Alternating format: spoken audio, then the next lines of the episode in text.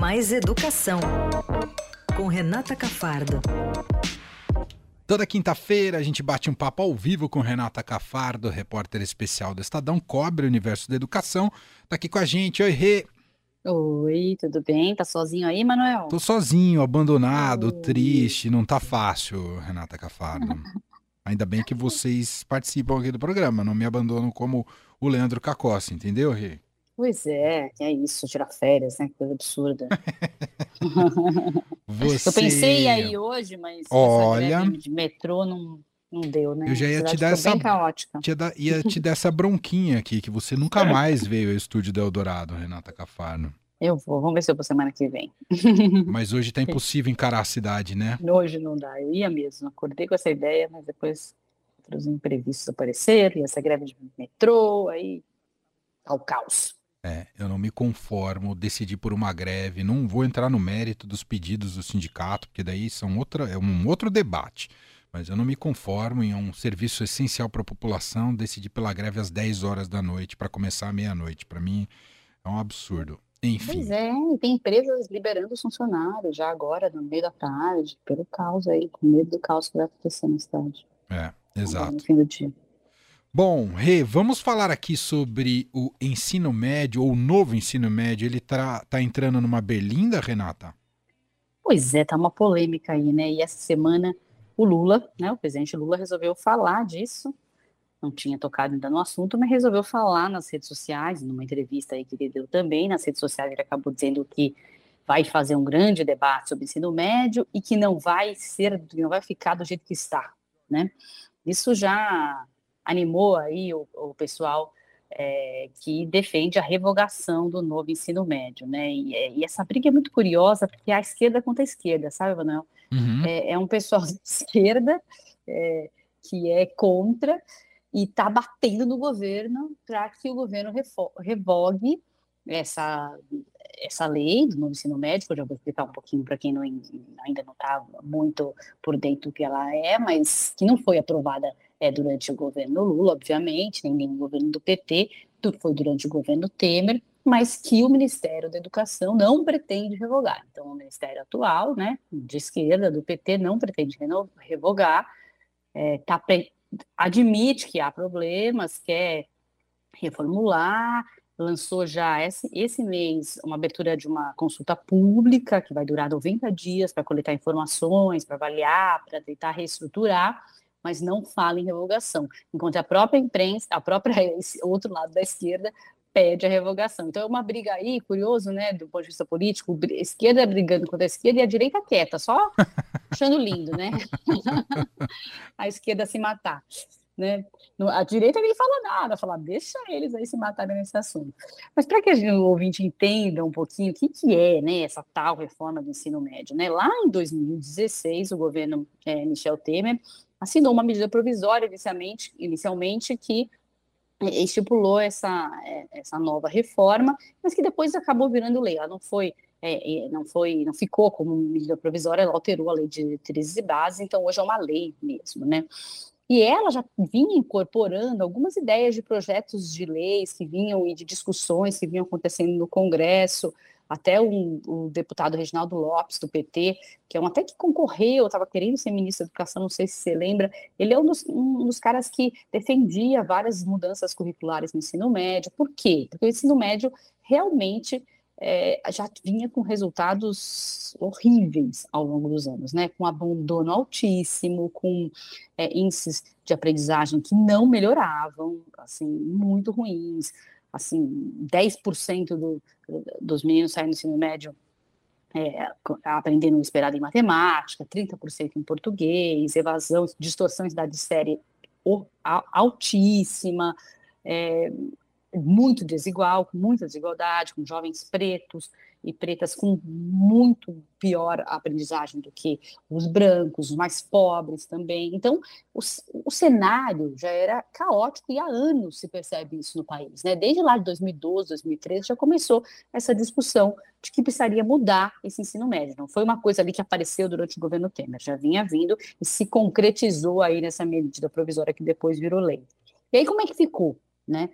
Ficou que as 13 disciplinas obrigatórias que, tem, que tinham né, para todos os alunos, que a gente conhece, né, matemática, português, biologia, física, química, elas iam é, deixar de ser obrigatórias para todos e desculpa, e fariam parte de uma área chamada de formação geral básica, que aí elas estão organizadas por áreas de conhecimento, linguagens, matemática, ciências da natureza, ciências humanas e sociais, e uma outra parte que se criou com a reforma do ensino médio, então se diminuiu o tempo que se dava a essas disciplinas básicas, que a gente já conhece, né, no ensino médio, e se criou essa outra parte chamada de parte flexível, em que os alunos iam se aprofundar nessas áreas com os chamados itinerários formativos. A gente ouve muito esse nome, itinerários formativos. O que, que, é isso? É um aprofundamento nessas áreas, por exemplo, uma área de linguagens. Você pega uma área de linguagens e cria uma disciplina com um aprofundamento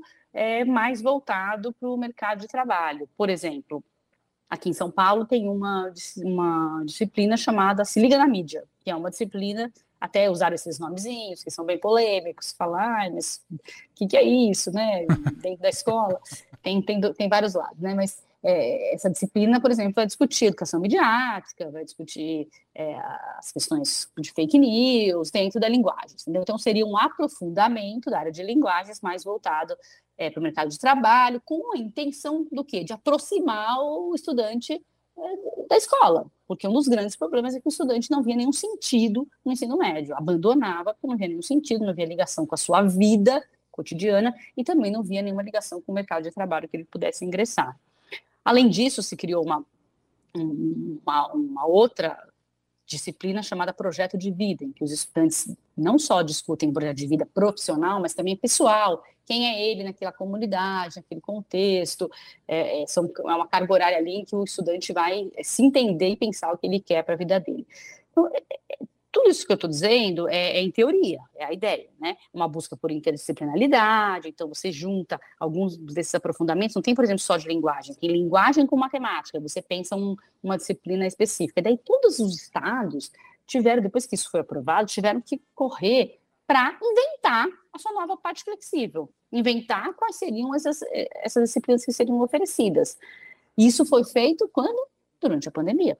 Hum com pouquíssima ajuda do governo federal, né? O Ministério da Educação não ajudou muito. Durante a pandemia, que não se, puder, não se podia nem ouvir né, os interessados, que são os professores e os alunos, né, que iam participar disso, mas os, mas os, os secretários né, de educação, o secretário de educação trabalharam nisso, os estados falaram, era lei, precisaria começar a ser implementado em 2022, no ano passado, no primeiro ano, este ano no segundo ano e ano que vem no terceiro ano.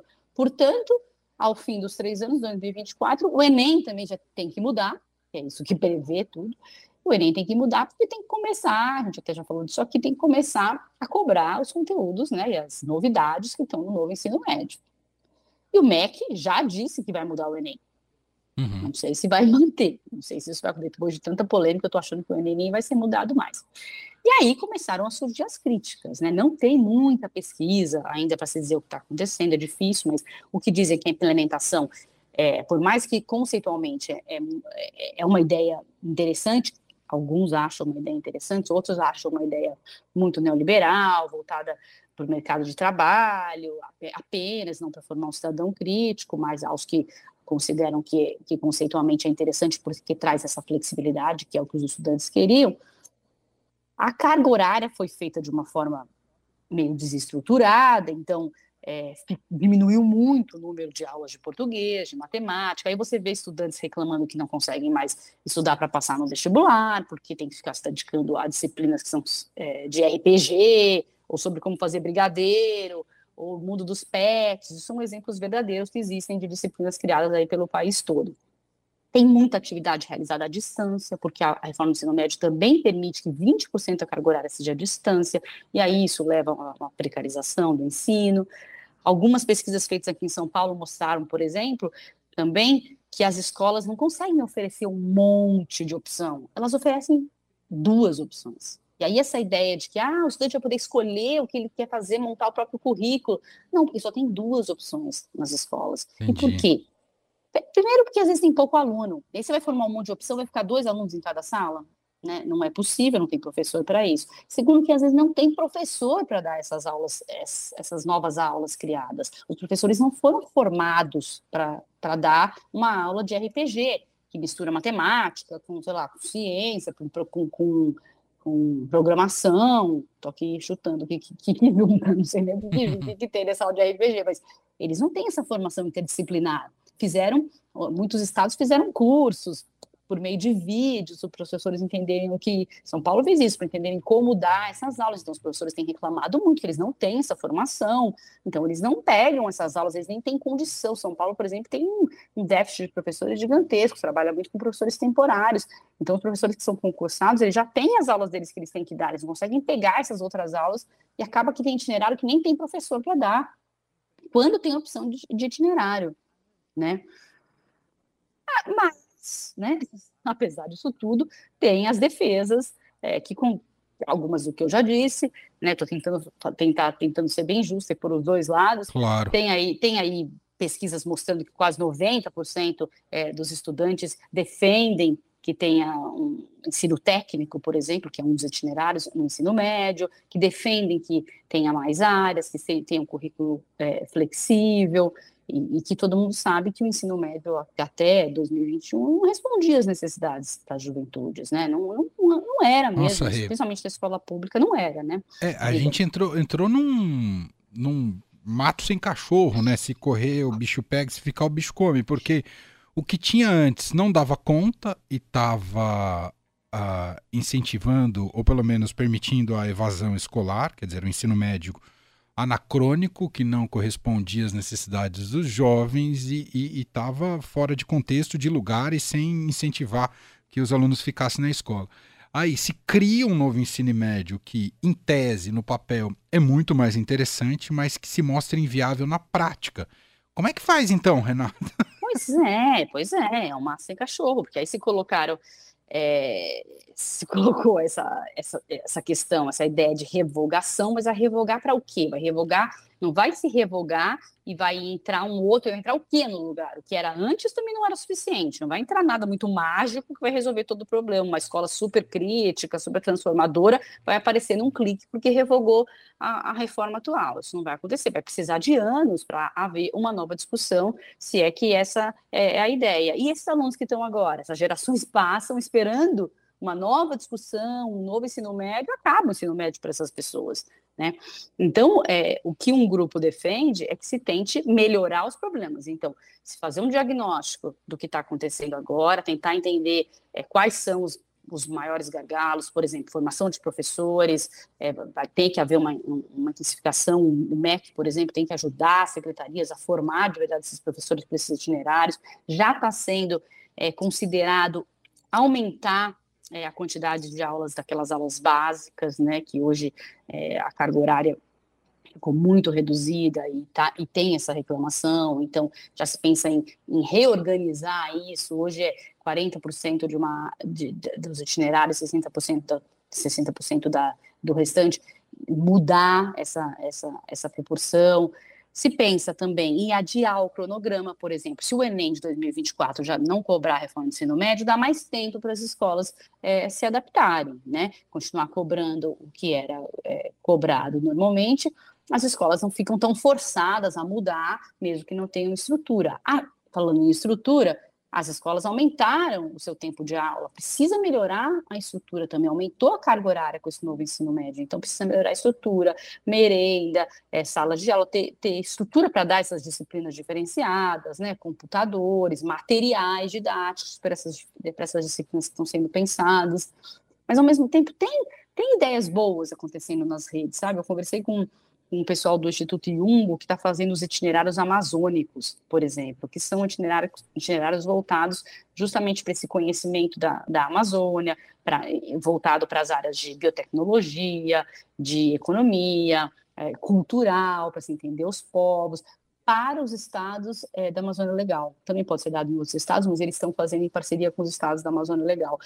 Tá, nem começou a ser implementado, já começou o ano, nem começou ainda, mesmo ele que está sendo feito com parceria com os institutos e tal, ainda é difícil de, de, implementar, né? Foi feito com a ajuda dos estudantes, de professores da, da Amazônia, né, para se entender o que seria interessante levar para esses estudantes, mas mesmo assim não conseguiu. Então, o cronograma é uma, é é uma questão importante, né? Talvez tentar é, deixar ele um pouco mais tranquilo, não se dizer que, que, tem que se implementar até o fim de 2024, para que haja mais tempo para as redes se adaptarem, para formarem os professores, e, e para que, e para que o ensino, novo ensino médio seja, seja feito com, isso, com estrutura, né? não seja feito uhum. de maneira precarizada e traga, que é o pior, muito mais desigualdade, porque nas escolas particulares você conseguiu fazer de maneira geral, principalmente nas escolas particulares de elite, né? Uhum. Com muito investimento em professores, em novos materiais, em, em ideias novas, com muitas opções para os estudantes, não com duas opções, como às vezes a gente tem aqui nas escolas.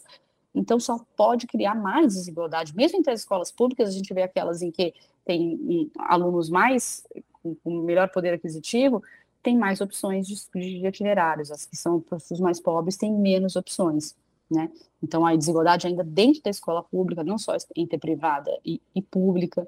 É, então, é uma discussão é bem difícil, que está aí no colo do Ministério da, da Educação, no colo do governo Lula, e que está recebendo esse fogo amigo, essa briga, a, a, que dá essa, essa a, o, o, como é que se diz? O ataque está uhum. vindo, tá vindo justamente de quem compõe a base do governo, né? A oposição está é. ali quietinha, só olhando e esperando o pessoal se matar. Bom, vem muita coisa ainda pela frente. A gente vai seguir acompanhando se esses protestos até vão aumentar, pedindo revogação, como é que o governo vai reagir. O... Ah, e lembrando ah. que revogar não é assim, não, né? Revogar ah, tem que mandar para o Congresso, Congresso, que é uma lei. Tudo. Não adianta só o governo querer, né? Não é na canetada, né? Não dá. É, não dá. É preciso, o Congresso precisa aprovar a revogação. Perfeito. Vamos acompanhar, tem muita coisa pela frente e a Renata Cafardo vai nos ajudar a entender esses caminhos do novo ensino médio. É assunto polêmico, difícil. Tentei aqui, mas não é tão fácil de explicar, não. Perfeito, foi ótimo. Obrigado, Rê. Um beijo para você. Até semana que vem. Um beijo. Tchau.